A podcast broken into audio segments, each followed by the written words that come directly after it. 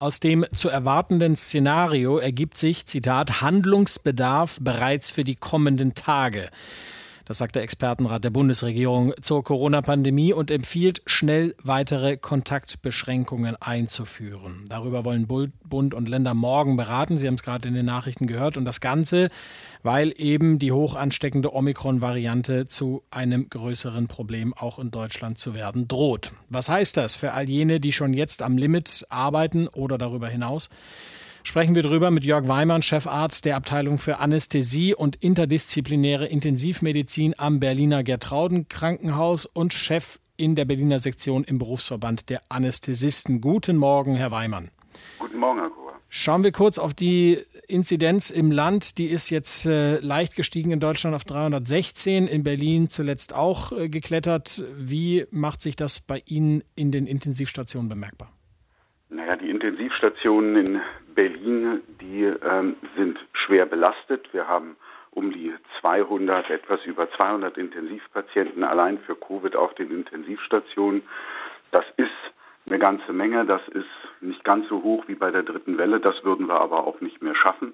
Denn Sie dürfen nicht vergessen, dass wir, wenn ich es mal bildlich sagen darf, wir, wir sind da im Maschinenraum auf dem Dampfer unserer Gesellschaft und arbeiten nunmehr da seit zwei Jahren volles Programm. Und auf dem Weg ruft uns ständig jemand zu, immer wenn kurz mal die Welle abebbt, ruft uns ständig jemand zu, Mensch, ihr müsst mehr machen, ihr müsst mehr machen. Dabei sind aber einfach Intensivbetten verloren gegangen. Und in dem Bild bedeutet das, wenn wir früher auf zehn Töpfen gelaufen sind, dann laufen wir nur noch auf acht Töpfen, zwei Töpfe sind schon verschwunden, einfach dadurch, dass, dass wir Pflegepersonal verloren haben, was die Belastung eben ähm, der Belastung ent, äh, entwichen ist und gesagt hat, das schaffen wir hier einfach nicht mehr. Und da stehen wir im Moment. Das heißt, wir laufen volles Programm. Wir haben in Berlin haben wir elektives OP-Programm eingeschränkt. Das heißt, wir müssen Dinge, die verschiebbar sind, bereits verschieben. Hm. Naja, wie Sie sagen, jetzt kommt Omikron. Äh, über diese Operation, die Sie verschieben müssen, würde ich gleich äh, womöglich nochmal mit Ihnen sprechen wollen. Schauen wir jetzt erstmal, Sie haben es gesagt, auf Omikron, die Welle, die womöglich äh, kommt. Der Gesundheitsminister Lauterbach warnt vor einer massiven fünften Welle durch die Omikron-Variante. Was hm. würde die ganz praktisch für Ihre Arbeit bedeuten?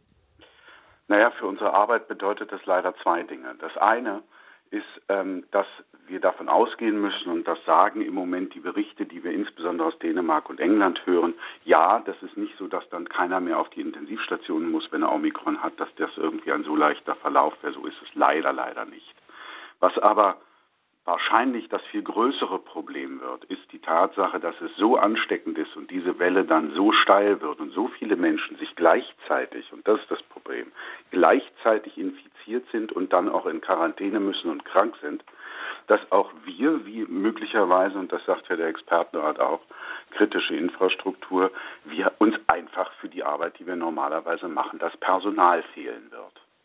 Also sprich, diese Hoffnung, die manche haben, dass man sagt, okay, äh, große Welle, äh, viele Ansteckungen, aber viele milde Verläufe, das macht ihnen keine Hoffnung, weil sie einfach sagen, die Gesamtzahl der Ansteckungen wird so groß sein, dass es auch viele schwere Fälle geben wird. Das sieht im Moment alles danach leider aus, ja. Hm. Das muss man so sagen. Jetzt hat der Expertenrat der Bundesregierung zur Bekämpfung der Pandemie gesagt, die Kontakte müssen runter. Sie sagen das vermutlich auch, oder? ja, ganz, ganz klar. Also man muss aus unserer Sicht, aus der Klinik heraus, muss man sagen, dieser Expertenrat ist gut zusammengesetzt. Ähm, da sind jetzt wirklich Profis am Werk und das ist genau das, was wir auch sehen und was wir befürchten. Ähm, das Boostern läuft, das sehen wir auch bei uns in den Kliniken. Ja, wir hatten sowieso hohe Impfraten, gerade auf den Intensivstationen war fast jeder geimpft und das Boostern läuft auf vollen Touren, das ist zum großen Teil auch schon durch.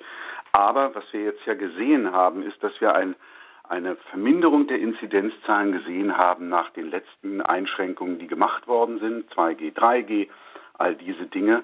Und mich beunruhigt wirklich, dass jetzt in der Tat, wenn auch nur so ein bisschen, die Inzidenzen doch wohl möglicherweise auch jetzt schon in, Berlin, aber auch eben in einigen Bundesländern anfangen wieder zu steigen. Das ist genau das Bild, was wir gesehen haben in England, in, in Dänemark, mal abgesehen von Südafrika, ähm, wo plötzlich die Inzidenzen wieder anfangen zu steigen. Und das geht dann allerdings rasend schnell.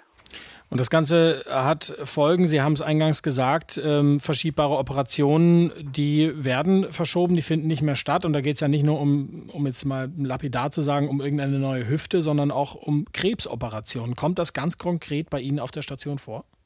Nein. Ähm, man muss sagen, dass die, die, wie Sie sagen, so etwas wie eine neue Hüfte, weil man Hüftschmerzen hat, sowas ist, sind Dinge, die dann doch, auch wenn es nicht schön ist, für, für Wochen oder auch ein paar Monate verschoben werden können.